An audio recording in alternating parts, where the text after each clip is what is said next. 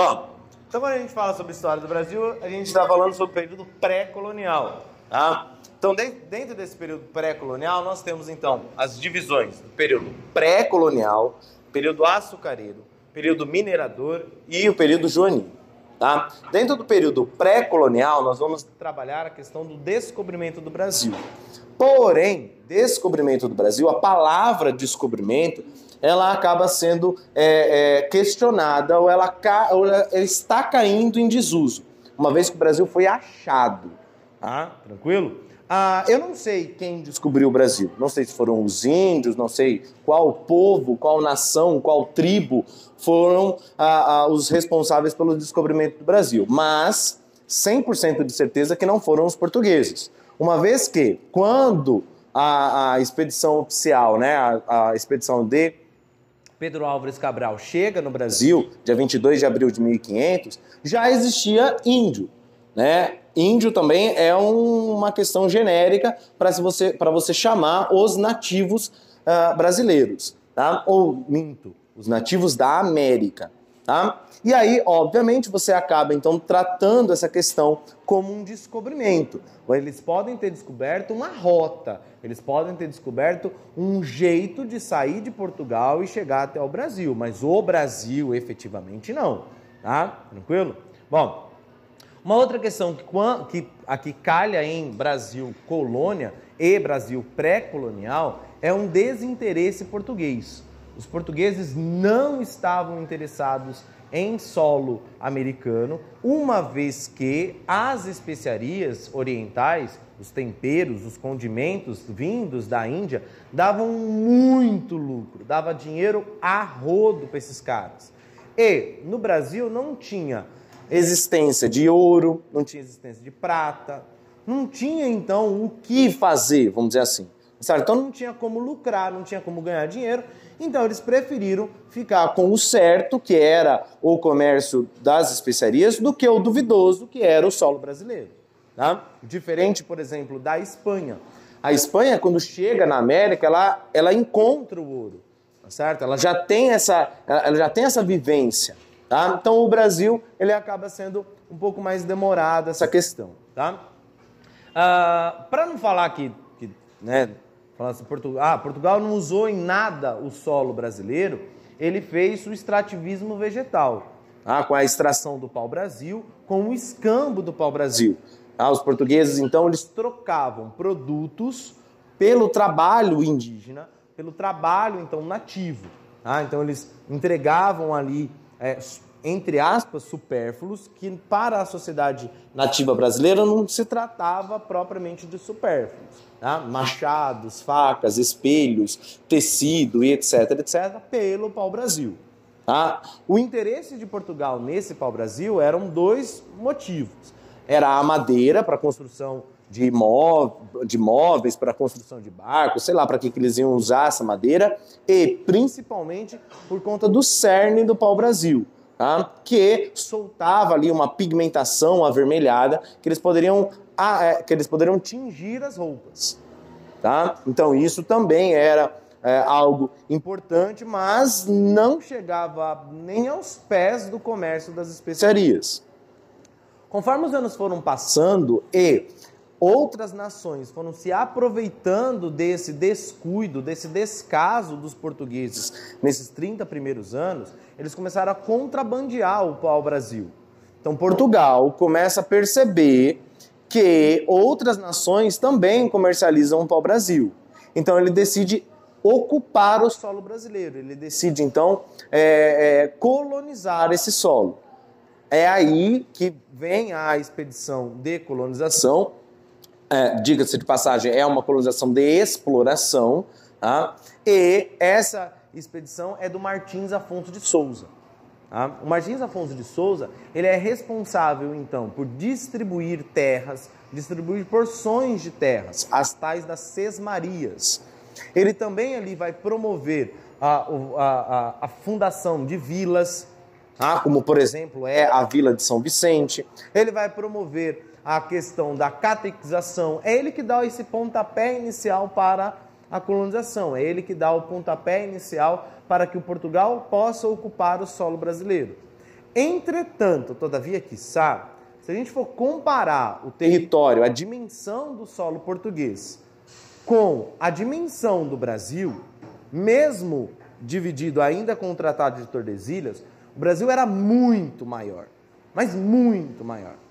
Então, Portugal não, não, não teria gente para ocupar o solo brasileiro. Então, por isso foi decidido dividir a, as terras brasileiras em 15 faixas tá, horizontais, as tais das capitanias hereditárias. Para melhor administrar, para melhor cuidar, para melhor proteger esse solo, 15 faixas foram entregue, entregues então aos capitães donatários. Tá? Esses capitães, eles recebiam então dois documentos da coroa portuguesa: a carta foral e a carta de doação. Em ambos os documentos você iria encontrar ali os direitos e os deveres desses capitães donatários. Então eles tinham o direito de ocupar a terra, ele tinha o direito de usufruir da mão de obra, ele tinha o direito disso, ele tinha o direito daquilo. Porém, ele tem o dever de proteger a terra, ele tem o dever de capturar e catequizar os índios, ele tem o dever de construir fortes, ele tem o dever de construir vilas, e tudo isso com o dinheiro do bolso dele. Ah? Então, ao que se mostra, não é o melhor dos investimentos. Tanto é que alguns capitães donatários nem se aproximam de solo brasileiro. Falam, legal, tá, bacana, tem uma terra lá e falou. Outros até vieram, ah, tentaram e fracassaram. Ah, outros vieram, tentaram combater com os índios e morreram. Ah, dentro do ritual de antropofagia, aliás, também.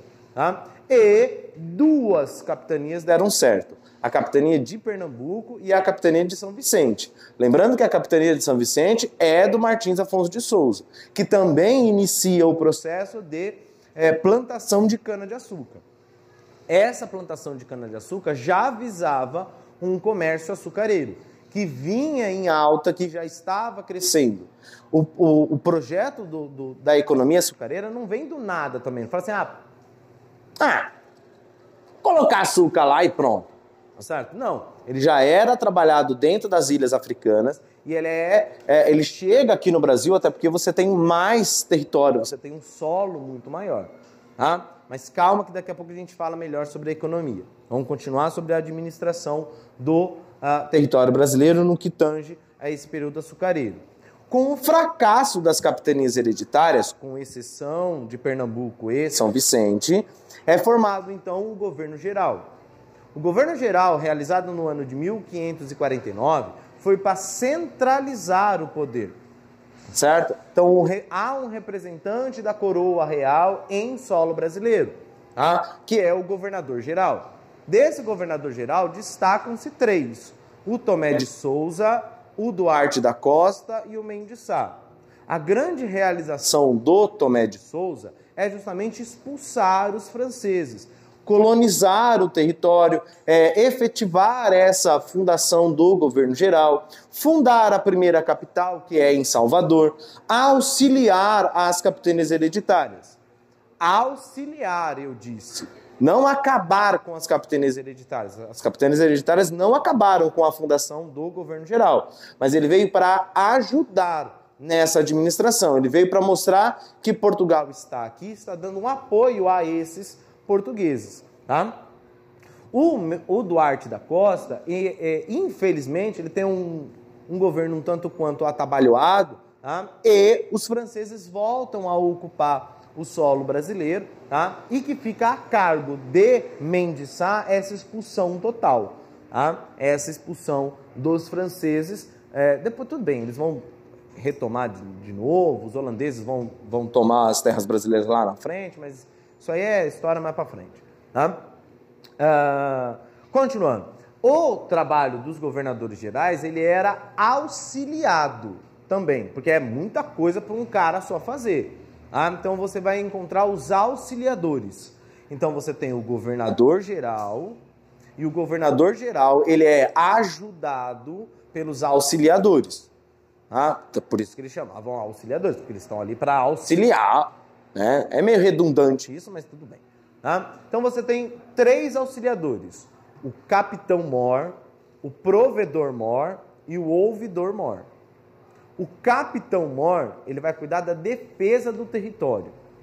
O ouvidor-mor vai cuidar da justiça do território. Enquanto o provedor-mor irá cuidar das finanças do território. Tá? Obviamente que os colonos, obviamente então, que o poder local daquela cidade era controlado pelos homens bons, que ficavam então nas câmaras municipais. Tá? Então, olha só, a administração portuguesa aqui na América ela está separada em governador geral, auxiliadores e a Câmara Municipal. Tá? Como que eu poderia me tornar um homem bom? Quais são as características de um homem bom? Você tem que ser branco, livre, latifundiário, ou seja, donos de muitas terras e donos, donos de escravos. Aí sim você poderia participar das câmaras municipais, você poderia então ser ou um ed ou um juiz. Tá? As câmaras municipais, por defender os interesses dos colonos, acabam então entrando em diversos momentos em conflito com o governo geral.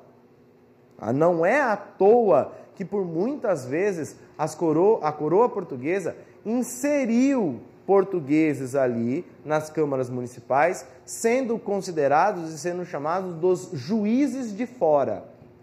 Lembra lá que uma, das, uma das, dos cargos políticos dos homens bons ou era o juiz ou era o Ed? Então, esse juiz que está aqui, que é português, ele vem de fora, por isso que é juiz de fora. Tá? E aí ele vem para tentar conciliar, ele vem para tentar fazer com que as câmaras municipais entrem em consonância, entrem em mesma sintonia que o governo geral. Tranquilo? Maravilha até então? Certo? Certo. Vamos lá. Sobre a economia açucareira, tá? então ela acaba se fixando muito mais no nordeste do Brasil por conta do solo e por conta do clima favorável. Tá? E ali começa a se desenvolver a atividade açucareira. Nós temos outras atividades, óbvio.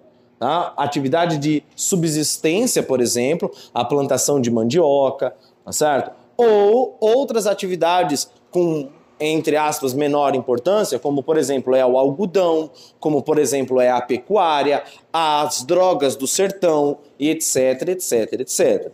Tá? Mas a economia açucareira, esse ouro, tá certo? É, esse ouro branco, que é justamente o açúcar, ele passa a ser é, muito comercializado, ele passa a ser muito apreciado na Europa. Tá? E com o auxílio financeiro dos holandeses, Portugal então começa a estabelecer os engenhos dentro, do, uh, dentro da colônia portuguesa, tá? aqui na América, dentro então daquilo que a gente vai chamar lá na frente de Brasil. Então, os engenhos, eles estão ali separados em várias, é, é, várias construções, e cada construção é, você consegue perceber também um paralelo com a sociedade açucareira da época. Exemplo, dentro do engenho, né, dentro dessa unidade produtiva, dentro dessa grande fazenda, você terá então o, ah, desculpa, a casa grande, a casa do homem bom, a casa do homem branco, livre, dono de escravo e latifundiário. A, a, a casa do dono do engenho. Ah, uma casa grande, uma casa luxuosa, uma casa muito bem construída e etc, etc. Você encontrará também dentro do engenho a capela. A capela aqui, obviamente, ela tem uma função religiosa, como toda a outra capela. Tá? Até porque é mais fácil você trazer o padre do que levar todos os escravos para serem catequizados. E as diversas manifestações religiosas, enterro, casamento, o que for, festejo, caramba, quatro, acontecem dentro dessa capela, dentro do engenho. Tá? E aí você tem um paralelo à sociedade que é a classe do clero, é a classe dos jesuítas. Tá? Você terá também a senzala. A senzala é uma construção bem mais simples, da qual ou, né, é, você consegue ali observar os escravos africanos e os nativos. Os nativos eles não eram escravizados na teoria, na prática eles eram, mas na teoria não. Tá? Então você encontraria dentro das senzalas esses, ah, ah, esses negros africanos e os índios, os nativos brasileiros. Você ainda tem alguns casebres, você tem algumas casinhas desses homens livres, muitos deles mestiços, muitos deles brancos que não possuíam é, terras, mas que trabalhavam com comércio, trabalhavam através é, da, da, da, questão do, do, da, do artesanato e etc, etc, etc, etc. Tá? Então aí você tem os mestiços, você tem os livres, você tem os escravos. E ainda dentro do engenho, você encontrará o engenho de açúcar. É onde se produz o açúcar. É a fábrica do açúcar. Então, obviamente, tudo começa com a plantação. Você planta a cana, colhe a cana, coloca ela num carro de boi, leva essa cana até a casa da moenda, espreme essa cana, tira o caldo da cana, então, tá certo? Vira lá a tal da garapa, tá certo? E você leva esse caldo da cana até a casa das fornalhas. Esquenta esse caldo para que ele vire um melaço. Do melaço você vai ter ali a, a questão ou do açúcar ou da aguardente, né, da, da pinga, né, e etc. E aí dentro desse, dentro desse processo do açúcar ainda existirá mais uma parte, que é a casa do pulgar, onde você despeja esse melaço, espera ele cristalizar e você tira dali o pão de açúcar. O processo só termina, essa refinação né, do açúcar, ele só vai terminar na Europa. Tá? Quem vai finalizar isso aí são os holandeses. Os holandeses eles levam o açúcar daqui para a Europa, da Europa eles di distribuem dentro da Europa. Então não é errado dizer que os portugueses eram sócios dos holandeses, tá? dentro da, da, da, da questão do açúcar. Tá? Tranquilo? Uma outra atividade econômica muito forte que Portugal tinha justamente nesse, nesse período era o tráfico negreiro. Gerava muito dinheiro, mas muito dinheiro. Tá? Entrando então dentro daquele dentro do, do quesito da escravidão. Então, os grandes reinos africanos acabavam então fazendo diversas guerras e dentro dessas guerras eles capturavam pessoas, ou seja, transformavam esses homens que eram livres em prisioneiros de guerra. E os prisioneiros de guerra, eles eram comercializados com os portugueses.